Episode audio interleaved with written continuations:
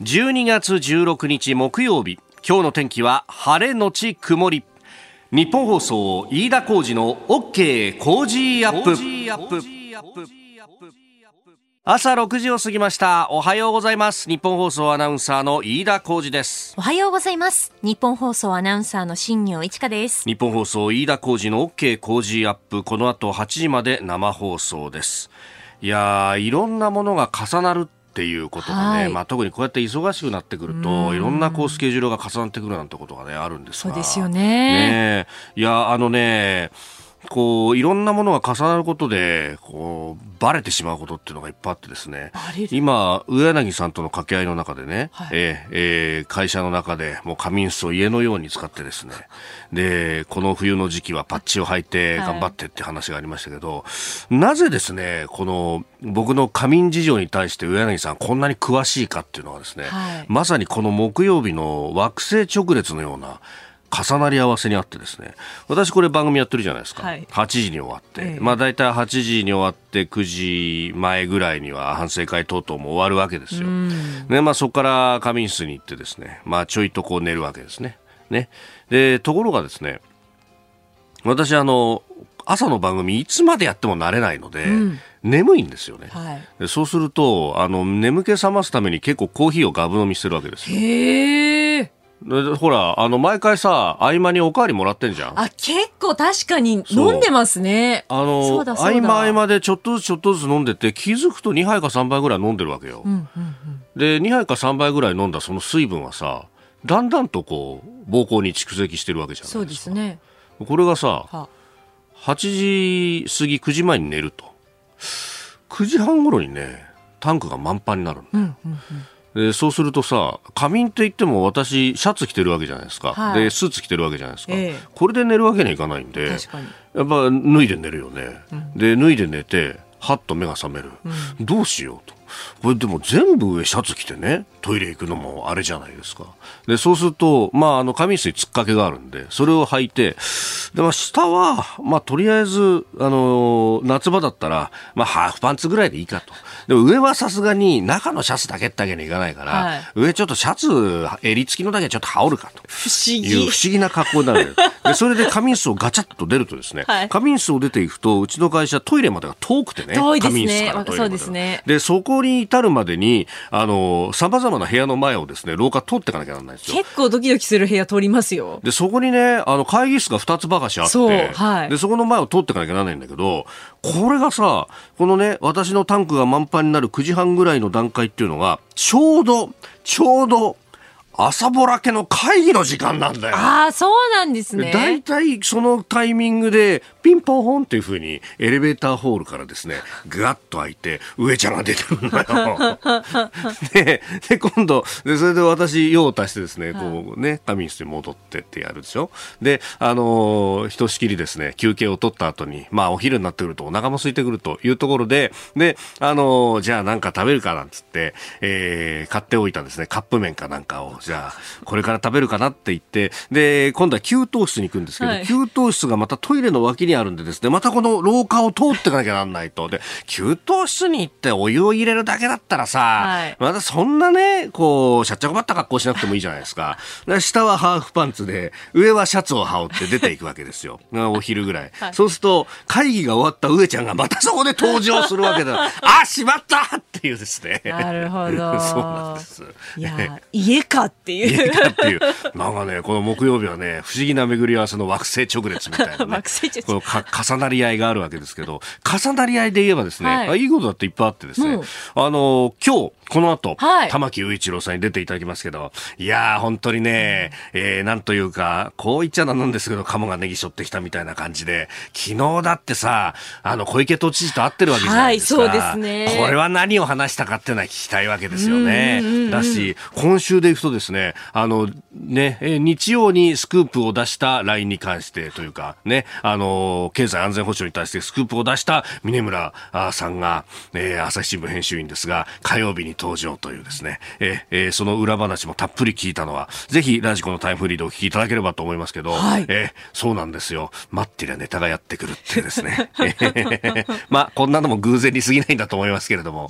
いやよければ7時10分過ぎに、玉木さん生登場、電話ですけれども、していただきますんで、ぜひお聞きいただければと思います。あなたの声を届けますリスナーズオピニオン、えー、この傾向ジアップはリスナーのあなたコメンテーター私田新業アナウンサー番組スタッフみんなで作り上げるニュース番組です。ぜひメールツイッターでご参加ください。今朝のコメンテーターは明治大学准教授で経済学者飯田康之さん。6時台前半からご登場であります、えー、まずですねアメリカの FRB 連邦準備制度理事会が、えー、緩和縮小の終了前倒しそして2022年には3回年に3回利上げというニュースュースが飛び込んでまいりました。これについて、えー、そして7時台取り上げるニュース国土交通省の建設にまつわる統計の書き換えについて、えー、さらに7時10分過ぎのネットワークのゾーンでは、えー、国民民主党玉木代表に電話をつないでまいります。7時30分ごろニュースキーワードのゾーン10万円給付の指針について、えー、さらにスクープアップでは半導体の製造支援について、まあ、経済安全保障についても伺ってまいります。今週は番組で作ったお米コージー米。この秋収穫した千葉の美味しいコシヒカリ5キロを毎日20人の方にプレゼントしています。ポッドキャストや YouTube でお聞きのあなたにもプレゼントが当たるチャンスです。番組ホームページのプレゼント応募フォームから住所やお名前電話番号を登録してご応募ください。えー、今週はこの時間特別企画目指せ V 字回復激論工事サミット、えー、この時間からコメンテーターの方々ご登場です。今朝は明治大学准教授で経済学者飯田康之さんです。おはようございます。おはようございます。よろしくお願いしますえー、まずですね日本時間先ほど決定したアメリカの FRB、えー、連邦準備制度理事会が、えー、緩和縮小終了の前倒しを決定、そして2022年来年は1年間で3回利上げを行うということが速報で入ってまいりました、はい、まあ、会見はこの後ということですけれどもね。そうですね。あのやはりアメリカあ、まあ、消費者物価指数、はい、消費者が直面している物価あの平均的な値が6.8%、11月は前年に比べて上がったと。はい。大体まあ、あの、インフレって3%を超えると警戒、4%を超えると明らかにインフレと、えー、判断することが多いんですけれども、それをはるかに超える数字ですと。はいで、えー、理由はあ非常に単純でして、はい、アメリカあ、まあ、先進各国の中でも最大の財政支出を行ってます。日本の1.5倍ぐらいの規模の財政支出を行ってる。で、政府がいろんなものを買うわけですから、はい、または政府がみんなにお金を給付して、えー、その消費者がいろんなものを買うわけですから、物価は上昇する傾向があるんですね。で、じゃあそれをインフレが行き過ぎたらどうするか。はい、一般的にはあ財政を引き締める。というのが、つまりお金、政府が使うお金を徐々に減らしていくというのが常道なんですけれども、はい、まあそうですね、政府がお金を使うのを増やしたからインフレになってるわけですから。はい、ただあ、原価の状態、状況ですと、うん、えー、まあ、もともと財政出動はコロナあショックへの対応として行っていると。これをやめるわけにはいかないと。はい。だから、あこの金融政策の方に少し、まあ、あの、ブレーキ役を果たしてほしいという、まあ、あの、政府からの要望もあるでしょうし、えまたこういう時にインフレファイターと言いますけど、はい。インフレを、まあ、抑える役割に回るというのが、まあ、なんと言いますか、もともとの、うん、えー、中央銀行の。使命、えー、でもあったりするんですね。うん。まあ、アメリカの場合は、そのね、今、最初はインフレ一時的なもんじゃないかみたいなことが言われてましたが、はい、どうですか、そうではないっていうことですか、ね、そうですね。あの、夏の段階ですと、やっぱりあの、資源価格、まあ、今も続いてますけれども、原油価格が、はい急に上昇したので、うん、えー、その影響で一時的に今、いわゆる小売りの物価も上がったんじゃないかって言われてたんですけど、はい、もうこれはそうではないと思います。で、その判断の材料になったのが、はい、やはり失業率も過去にないレベルまで下が、あの、急速な、あの、水準としてはまだ4.2%ですけれども、その低下が急速ですので、えこれは完全に物が不足している方だなと、えー、いうことになっていまして、えで、そういう状況だと、まあ、金利を引き上げる。はい、金利が上がると住宅ローン組む方、うん、または企業だったら設備投資をする勢いというのがそがれて、えー、インフレが沈静化するというわけなんですけれども、はい、まあ、なかなかですね、このアメリカの場合は、財政についてはまだ出し続けなければ、あいけない。まあ実際にあのコロナショックで、えー、被害を受けた、はい、影響を受けた方、あのための財政出動をしなければならないけどインフレを抑えたい。というと、この引き締めが、えー、通常よりも急速になるんじゃないかという懸念はまだ残りますね。ああの、もともとこの FRB の、まあ、パウエル議長の体制というものは、ハト派の人が多いというふうに言われていたし、はい、パウエルさん自身もそうだというふうなね、イメージだったんですが、えー、どうなんですか？だいぶ変わってきたというふうに見た方がいいですか？いや、あのー、この状況でも緩和するというのは、それはもう、高派ハト派とは関係がないと言いますか、あの、ハト派というのはあくまで、うん、イメージとしては、えー、まあ、金融高派、ああの人というのは、例えば2%ぐらいでも引き締めようっていうのが高派で。物価上昇率2%程度で。3%、4%までは様子を見た方がいいっていうのがハト派ですから、この6.8%、はい。まあ、えー、夏以降5%を超えるインフレが続いている状況で、うん、えー、こういったテーパリングと呼ばれるんですけれども、はい。まあ、いわゆる金融引き締めの方向に向かわない衆議院マンはいないと思います。はい。で、まあこれ、アメリカのまあ先行き、そして世界経済も含めて、えー、ですけれども、はい、まあインフレと戦いながら、どうやってこう経済活性化していくかっていう、うん、ある意味、まあどっちを取ればどっちが失速するみたいなのをうまくやっていかなきゃならないわけですかね。そうですね。えー、で、これは日本も80年代等に経験があるんですけれども、はい、本来であれば財政が対応するべきことを、金融政策が過度に担うとですね、やっぱりあの、企業部門に影響が出たりする。で、例えばですね、今回金利を上げるわけですけれども、はい、金利上げるとやっぱり企業の設備投資には影響するんですね。また住宅投資にも影響する。で、一方で政府の財政支出がそのままあという状態だと、はい、だんだんとあの、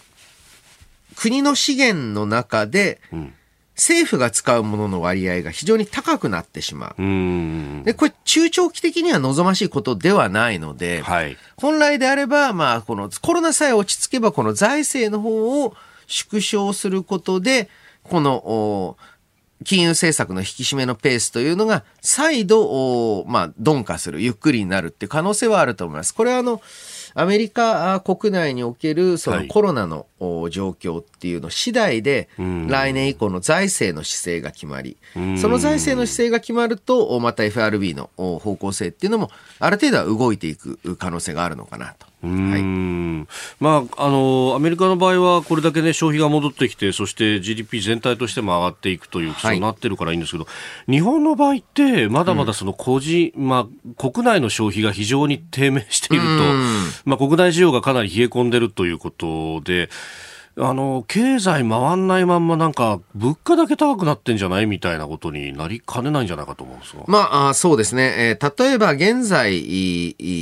企業物価指数、はい、えーまあ、昔でいうところの卸売物価指数は、ちょっと急激に上昇していると。えー、で、企業側はなかなかそれを十分に消費者に転嫁って言いますけれども、企業側が売る方の物価はちょっといまいち上げられてない状態続いています。はい、で、これはやっぱり国内需要が弱いから、あそして日本の場合だったら、まだまだ金融緩和必要ですし、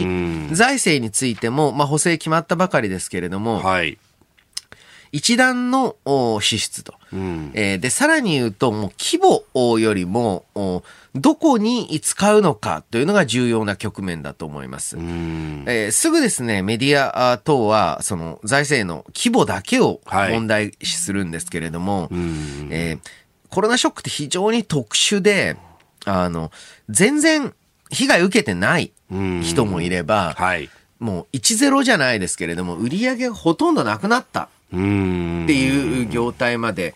あって、その差が非常に大きいので、えー、どうも日本はあの昨年来、広く浅くタイプの給付というのを大変、非常にやってきたと。普通の不況だったらまあ、ない手ではないんですけれども、えー、今回の今時の状況の特殊性っていうのをもう少し意識した支出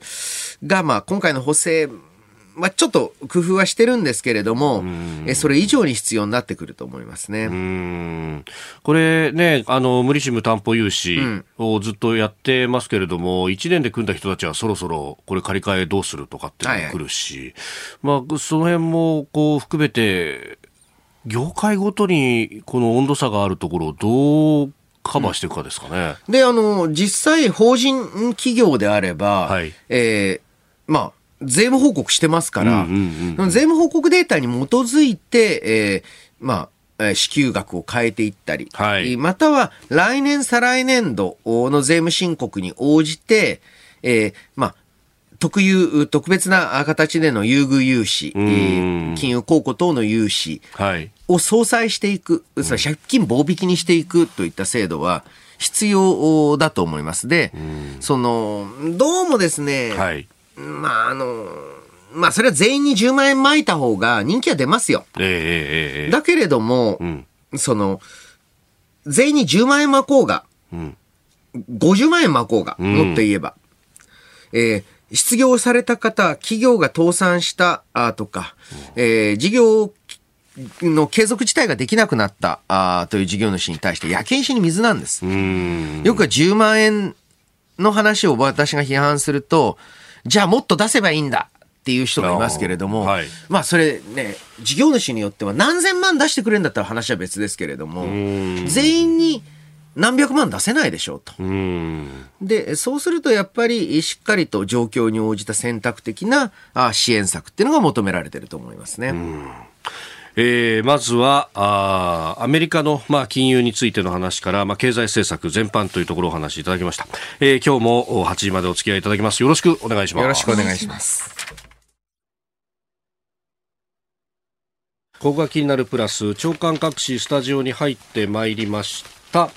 えー、朝日新聞は国交省の統計についてを昨日もねスクープで書いてましたけれども、うん、今日もその追撃弾という感じで国交省が自ら統計書を書き換えていたということを一面トップで掲げています、うん、後ほどこれ7時台にね取り上げてまいります、はい、えー、それからまあ朝日は一面型毎日は一面トップ森友学園の国有地売却をめぐって、えー、近畿財務局の決裁文書書き換えについてでありますが、うん、赤木さんの実施について国が責任を認めめたというこの訴訟について、えー、国家賠償するということが、まあ、一点決まったということ、認諾という手続きを取ったということで、えー、これにより裁判はあ同日終結をしたということ。を、妻側のね、えー、弁護人、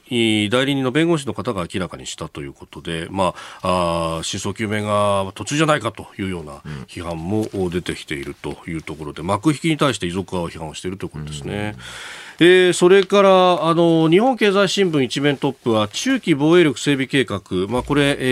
ー、来年末改定を目指して、えー、動いております。まあ、そのさらに上にある防衛大綱と、うん、そしてそのさらに元になる、えー、国家安全保障戦略も一貫して、えー、書き換えるということがあ言われておりますけれども、その中規模、まあ、具体的にどういうものを整備して、どういうふうにお金使っていくかというあたりで、えー、日経新聞一面トップは、初の5年30兆円と、えー、日米協力強化の基盤にということで、まあ、これ割り算をすると年間6兆円ということになって、まあ、今まで年間5兆円ちょっとというところだったんで、うん、まあ、増えるっちゃ増えるじゃ増えるんですけれどもね。ねまあ、ちょっとね、あの、特にあの、防衛計画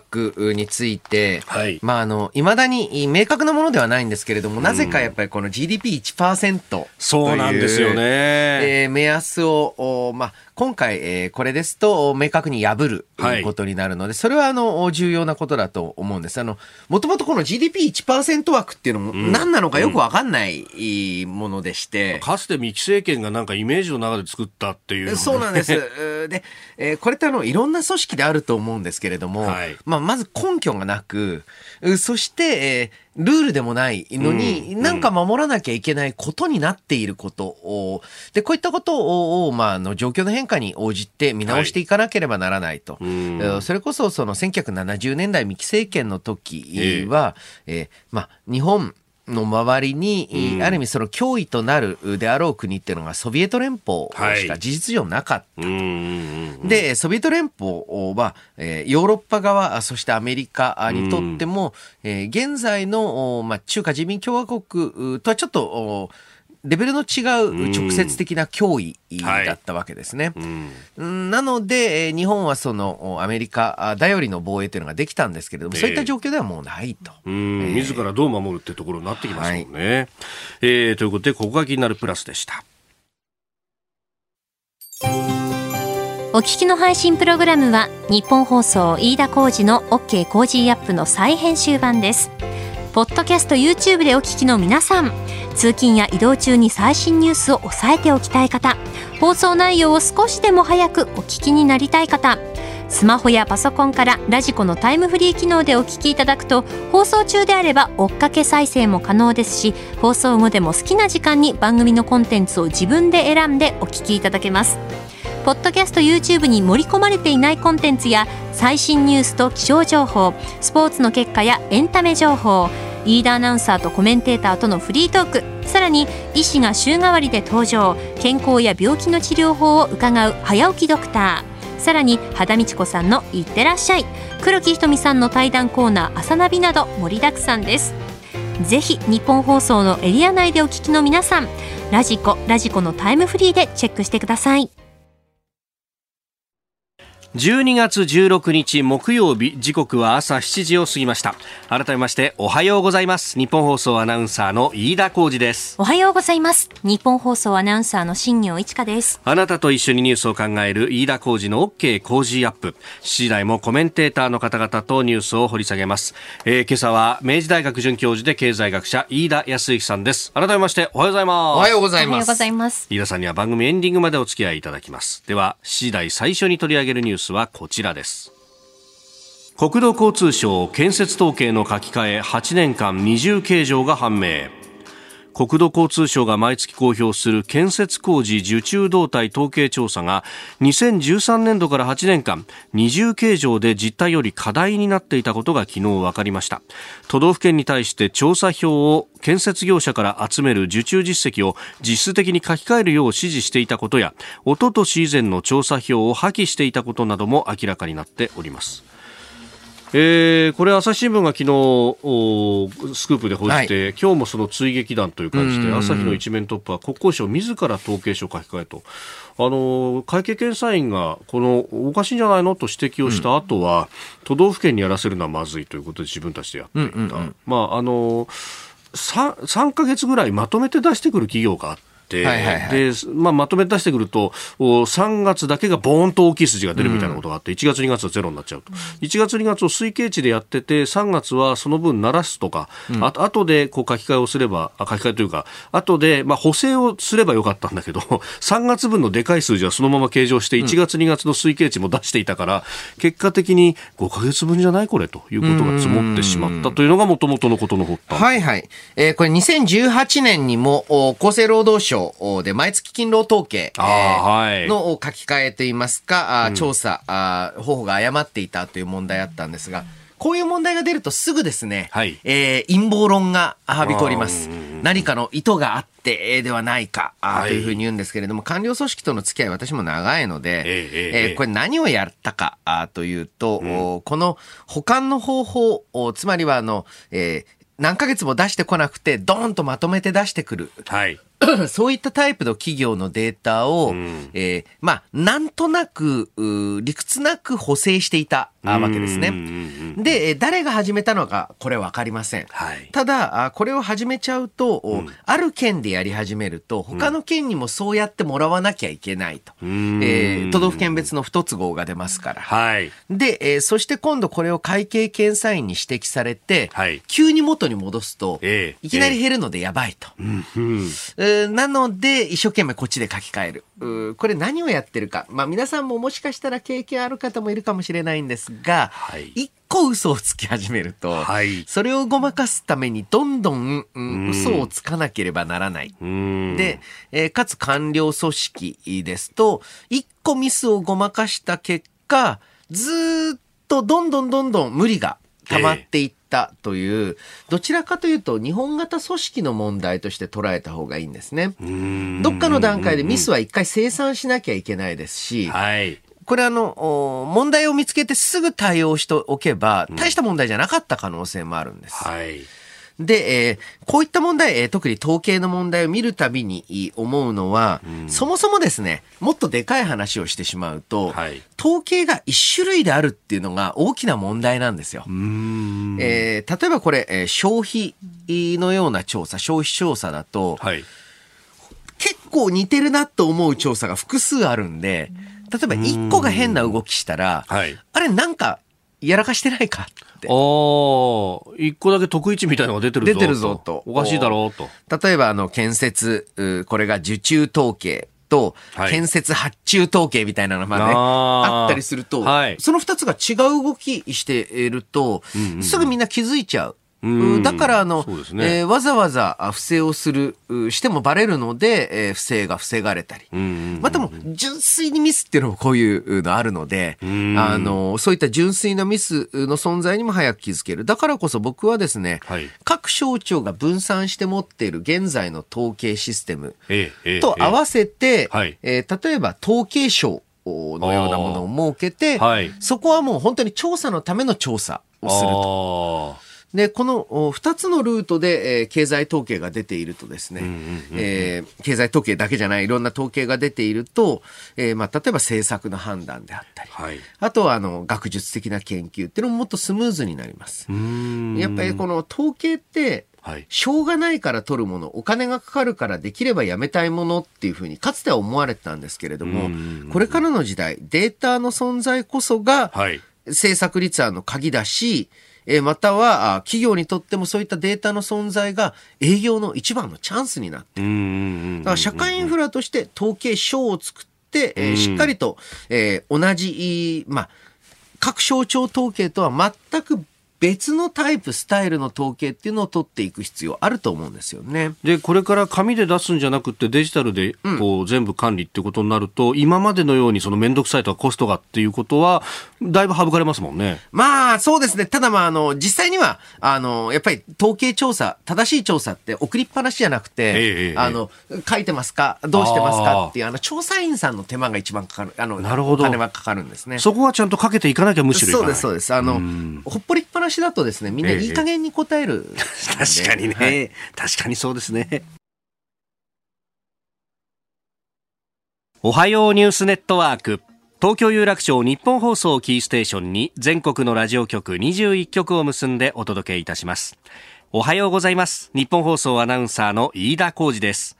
今朝のコメンテーターは明治大学准教授で経済学者の飯田康之さん。取り上げるニュースはこちらです。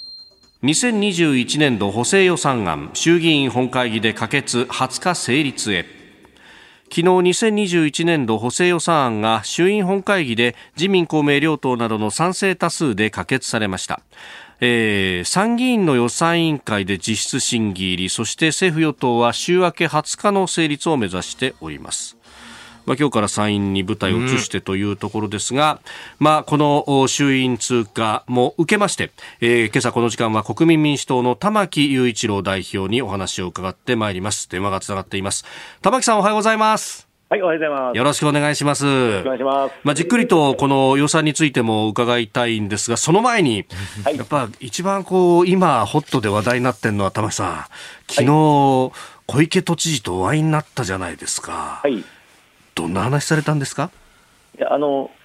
元気そうでしたよ。はい、さすがです、ね、あのなんかいろんな噂がね、そうですよ。いや、それこそですよ、これ、国民ファーストになるのか？みたいないろんな噂立ちますが、田中さん、さすがにそんな一足飛びはないわけですよね。いや、あの、毎年ですね、あの去年も実は今の今の時期ですね、はい、あの去年は確か小池知事が私のところに来られて、まあ、特にあの去年はあのこの時期、感染拡大が非常に心配された時で、はい、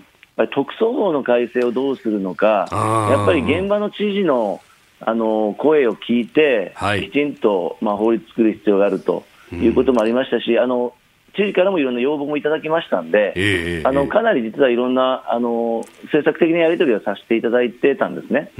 でまあ今年はまああの選挙終わった後まあご挨拶も兼ねてこちらからお邪魔をして、はい、まあ特にあのオミクロン株が今度また広がってきているので、はい、水際対策の強化とか、あと、まあ、10万円給付でバタバタしたんで、この行政のデジタル化、はい、まあ、こういったことについて、まあ、いろんな意見交換、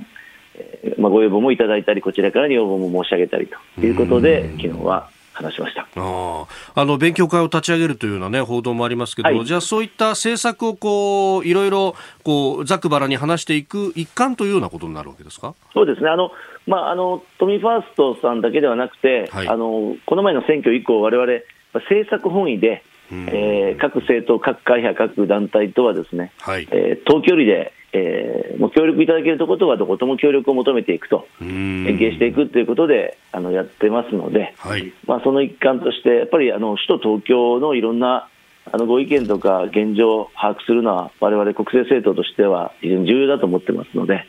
あのまあ、しっかりですね、はい、いろんなまたあのお話を伺っていきたいなと思ってます。えー、スタジオには飯田康之さんもいらっしゃいます。あ、はい、あご無沙汰しております。明治大学の飯田でございます。はい。あのやはりまあ玉木代表、まあ、あの今回、昨日補正予算が可決されたわけなんですけれども、はいこの、まあ、かなり政府側で混乱して、えー、まあ、えー、日々状況が変わっている10万円給付について、うんね、ツイッターなどでも、まあ、様々な指摘されていますが、この、まあ、この10万円給付の、まあ、前に進める方法、解決すべき問題点についてどのようにお考えでしょうか？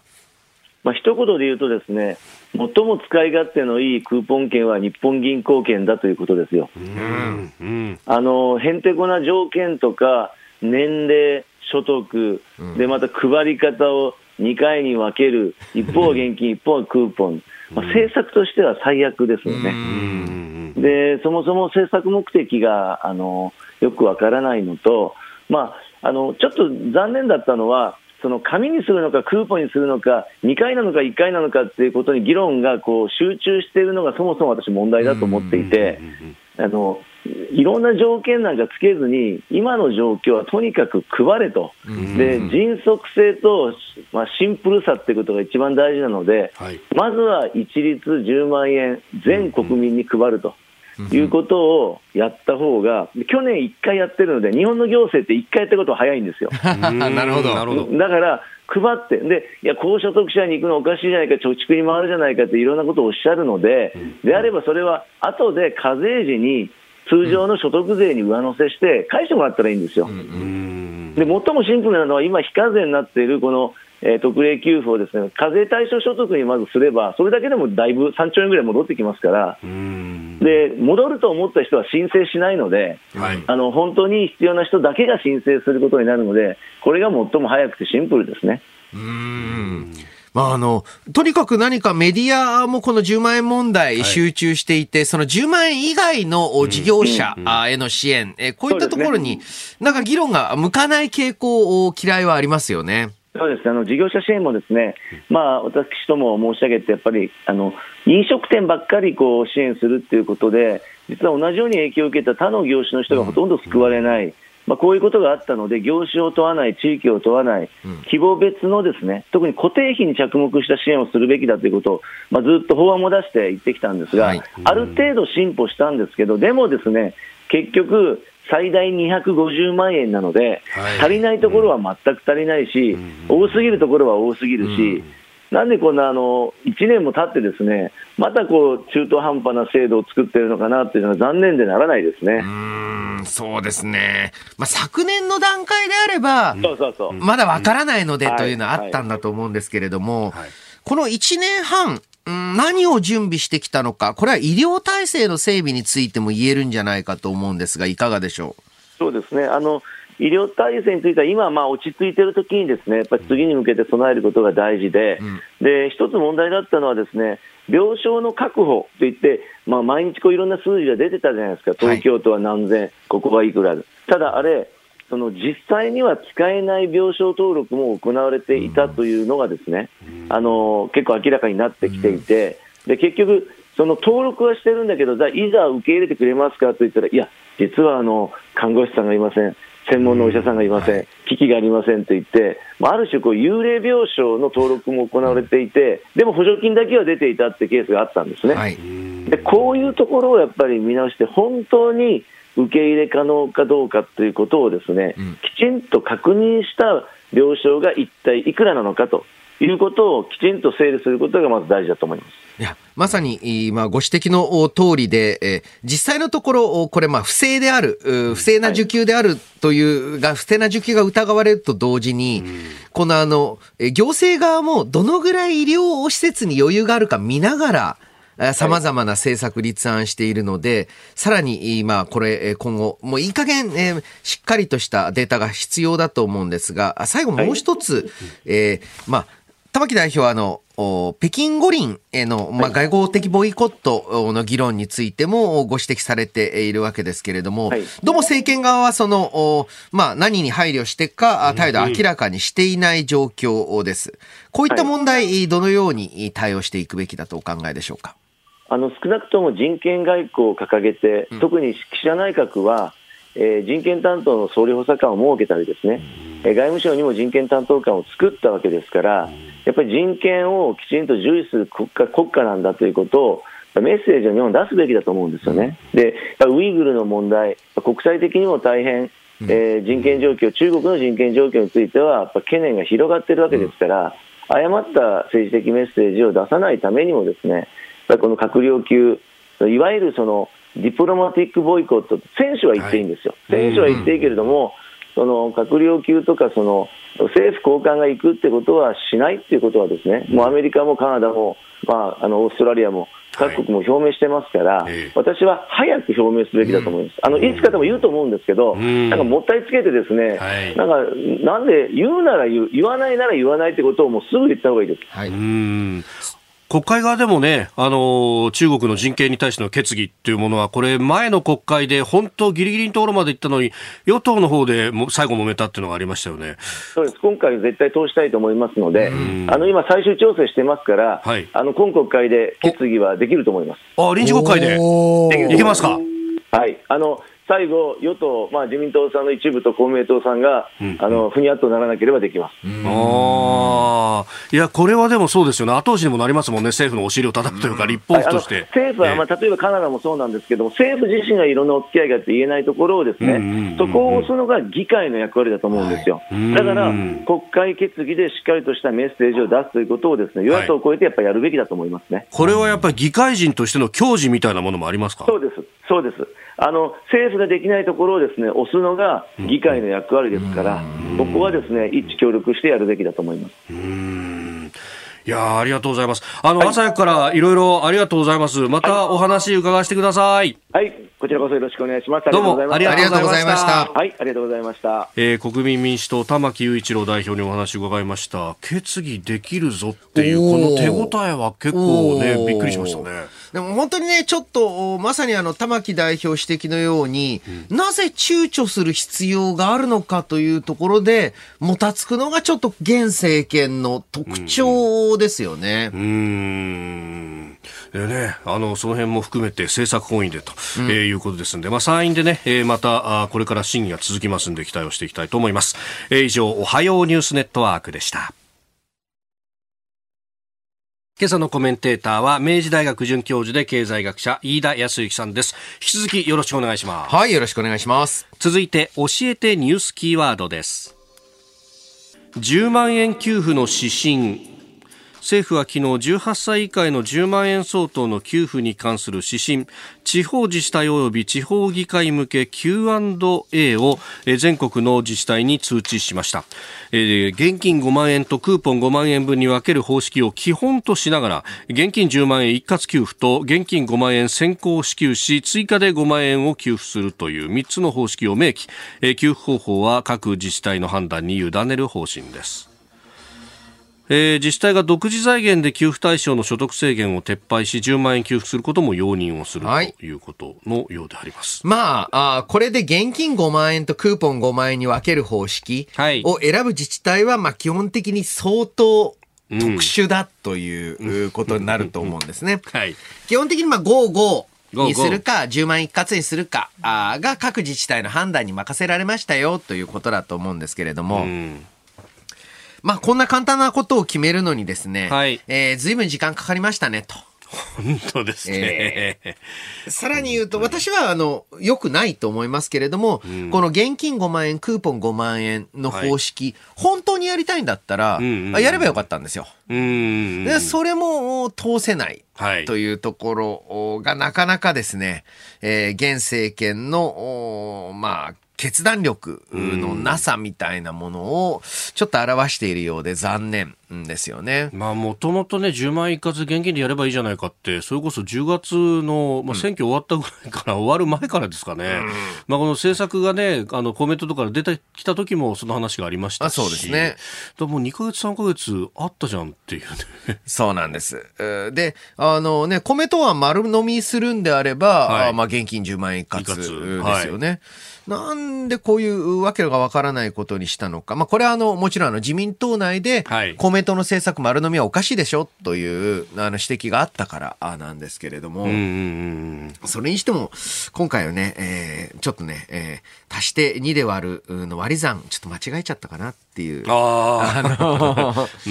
ところありますね。その一方で、先ほど、玉木さんのお話でも出てきましたが、はい、えー、やはりですね、この事業主への支援というのが、えー、その議論が高まらなかった、この10万円問題に、うん、メディアも、うん、まあ、野党もかなり、はい、まあ、ロックインされてしまって、えー、そうですね。あの、本来であれば、うん、正直この10万円給付するかしないかも大して変わんない話だと思っていて、えー、むしろ大きく被害を受けた、はい、えー、産業に対して、業種を限定するようなやり方ではなくて、被害額に応じた、はい。単純に言えば、税務申告してる企業であれば、うんうん、えー、2019年、えー、コロナ前に比べて、どう売り上げが落ちたのか、その結果どういう損失が発生したのかっていうのは、うんうん、税務書類ベースで調べられるはずなんです。はい。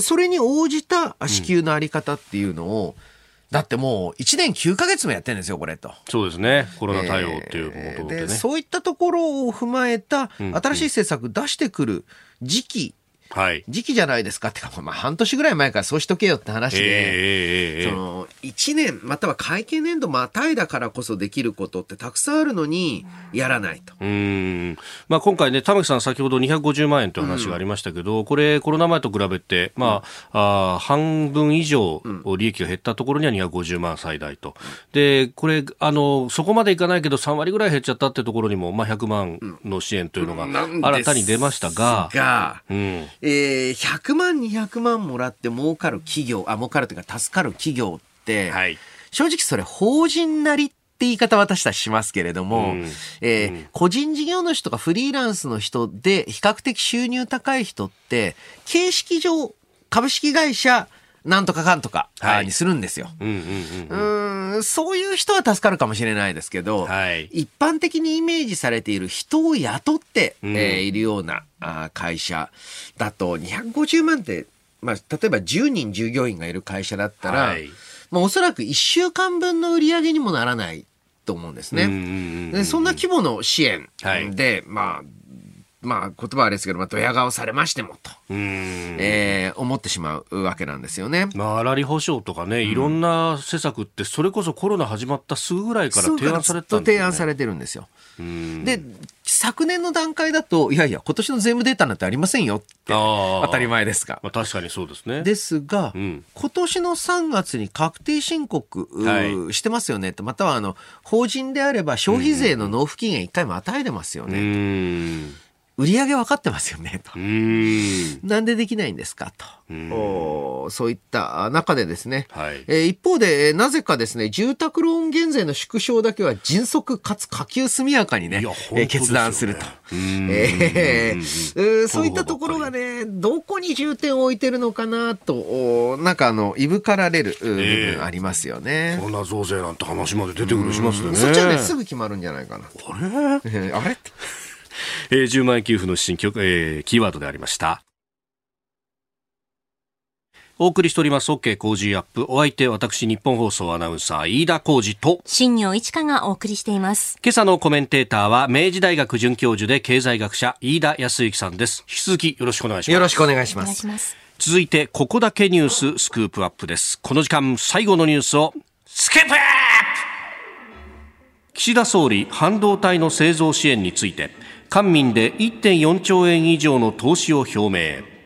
岸田総理大臣は昨日半導体に関する展示会にビデオメッセージを寄せ経済安全保障において半導体の開発や製造の国内基盤を強化することが重要だと述べ官民合わせて1兆4000億円を超える大胆な投資を行う考えを表明しました。まあ、経済安全保障というね、えー、言葉が非常に注目されて久しいですけれども。うん、まあ、あの、経済安全保障の中でも、はい、いわゆる、まあ、日本からの情報流出を防ぐという経済安全保障も一つ重要。はい、そしてもう一つがですね、えー、まあ、こういった産業の基礎になるような素材、それを、まあ、内製化できるように、一つは日本であれば日本国内で作れるように、はい、そして国際的な枠組みとしては、アメリカ、そして、えー、まあ、えー、アメリカ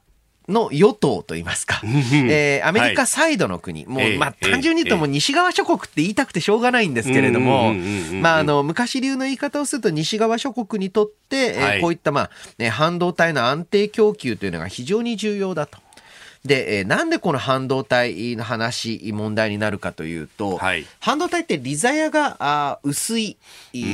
そして、えー、価格が上がるとみんな作るようになって、はい、そのせいで値崩れすると、うん、今度はいろんな企業、工場が廃業して、また足りなくなってっていう、これシリコンサイクルっていうんですけれども、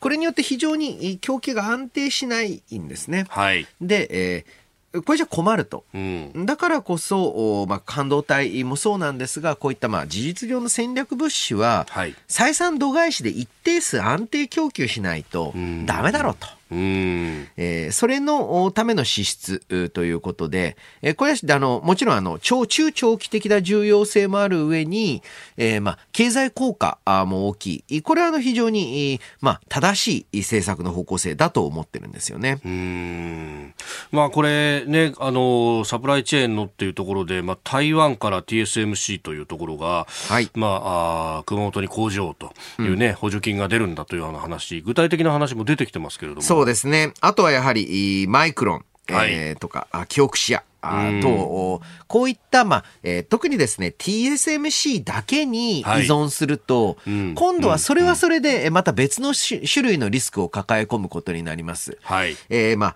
あ、米系、えー、そして日本系、えー、それぞれの、まあ、資本系列で、日本国内に複数の工場を持つと。で複数の工場しかも異なるタイプの製品を作ってる複数の工場があれば、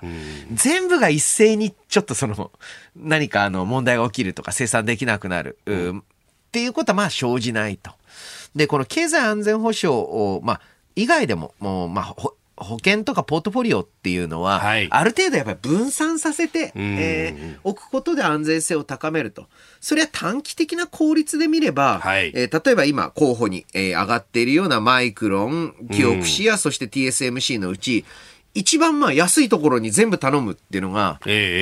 すごく短い意味では合理的な可能性あるんですが、うん、そういうことじゃない。経済安全保障っていうのはより長期で見て、うん、えーまあ、あの、安定的に半導体というのが日本国内、えそして西側世界に供給されるための、え仕組みですから、えー、多少ね、短期的には、はい、えー製造コスト面とか必要になる財政支出多くなっても、しっかりと分散した工場網っていうのを日本に保有すべきだし。で、それが西側にとっての半導体供給の大きな基地になると。現在やっぱりあの台湾が、はい、非常にまあ大きな役割を持っていますけれども、台湾だけじゃね、なかなか。まあそれは地政学的な面でそうです、そうです。あの生産能力、今のところはあの台湾で足りている等の話をしたとしても、うんはい、あのまあ、一長ことあるといいますか、うん、いわゆる台湾有事の際、はい、またはそこまで至らなくても、台湾海峡に強い緊張関係が、あまあえーもたらされた場合に、はい、その日本も同じぐらい生産能力がありますよということが、うん、国際的な安全保障にとっても重要になるわけですよね。で、まあ、台湾は相当こう設備投資もガンガンやったというところで、はい、まあ今最先端のものができている。うん、まあ日本これからこの部分はもう一回追っかけなきゃ本当はいけないというそうなんです。あの、どうもですね、いまだにその、多くの世論が日本の技術が最先端という幻想にとらわれてるんですが、すでに多くの分野で、えー、日本は最先端の技術を持っている国ではなくなってます。はい、だからこそ、もう一回スタートアップ、うん、そしてキャッチアップしていかなければならないと思うんですよね。半導体もしっかりですし、はい、家電製品も多くの分野で、えー、日本は決して先端的な技術を持っているわけではない。はい、えー、さらにはあ、コンピューター技術だって、えー、まあ、あの、スパコンの一部ではやはり、今でもリードしてますけれども、分野によってはどんどん、おまあ、あの、後陣を排する状態になっている。えー、今一度日本は技術的な意味でキャッチアップが必要な国、環境に、この20年、30年のデフレ不況で陥ってしまったんだというところ、これは意識していかないといけないと思いますよね。いつまでも日本素晴らしい。ってわけでもないんだぞ。物理国というわけでもなくなってきていると。あの、飯田さん、番組の中でも何度も指摘されてますが、その80年代ぐらいまで、うん、えー、日本が技術的に先端を走っていた。そこで、あの、企業がかなり自ら投資をし、はい、で、えー、技術を育んできた部分があったというお話されてました。だこのあのサイクルをも戻すことができるかどうか、あるいは資金の出し手がそこ一本じゃなくて、他にも作れるかどうかみたいなところになってきますか？そうですね。で、実際日本の特に、まあ、明治、大正から昭和初期にかけての技術開発っていうのは、ある程度財政資金が主導してます。ああ、まあそうですよね。はい、主導だったわけですよね。で、えー、やはり、キャッチアップを急ぐ過程では、うんはい、やっぱり財政資金で弾み車じゃないですけれども、一回動かし始めてやると。はい、で、自走し始めたらですね、えー、まさにあの戦後の日本経済がそうですけれども、えー、企業が自発的な、あまあ、えー、戦略に基づいて投資をするという方向。走り出せばきっとできるんじゃないかと。やはりですね、どうもここ20年、30年で見ると、企業も研究開発投資をするより、はい、または人件費を上げるよりも、株主への配当を上げていこう。という方向性がどうも強くなった。はい、これはもちろん資本主義なので正しい、えー、側面ある一方で、はい、長期的に見ると、長い目で見ると、投資家にとっても、うん、この設備投資の少なさ、人材育成にお金を使わない姿勢って、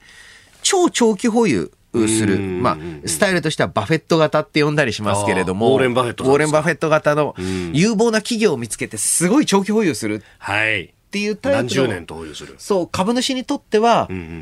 全然あの、合理的じゃないわけですよ。タコが足食うようなもんじゃない。そうそうそう。あの、ね、それは研究開発しない、人材育成しない、その年儲かるに決まってるんですよ。ええ使うべき金使わないんですから。コストが浮くわけだから。そうそうそう。うんっていうようなのを、やはり長期保有の投資家として、えーまあ、いろいろなファンド、信託系のファン、旧信託系のファンドありますんで、えー、短期的な利益を求めるんじゃなくて、はい、えー、何十年のスパンで見て、得な企業の行動っていうのをそろそろ考えていくべきなんじゃないですかね。そこを後押しするような税制の仕組みだったりとかっていうのもこれ必要になってくるそうですね。かつてはその法人税が高かったから、だったら投資しちゃった方がいいだろうみたいなものもあったという話も聞きますわ。で、やっぱりね、この株主の行動を、まあ、株主が究極的にはその企業の保有者なわけです。で、私有財産が、まあ、非常に重要な意味を持つというのが、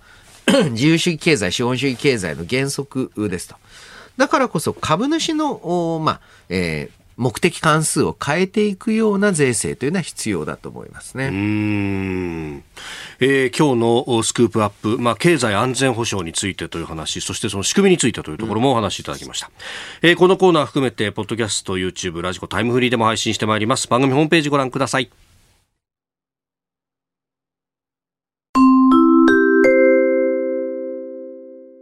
これからお送りする内容は、あくまでフィクションとしてお楽しみください。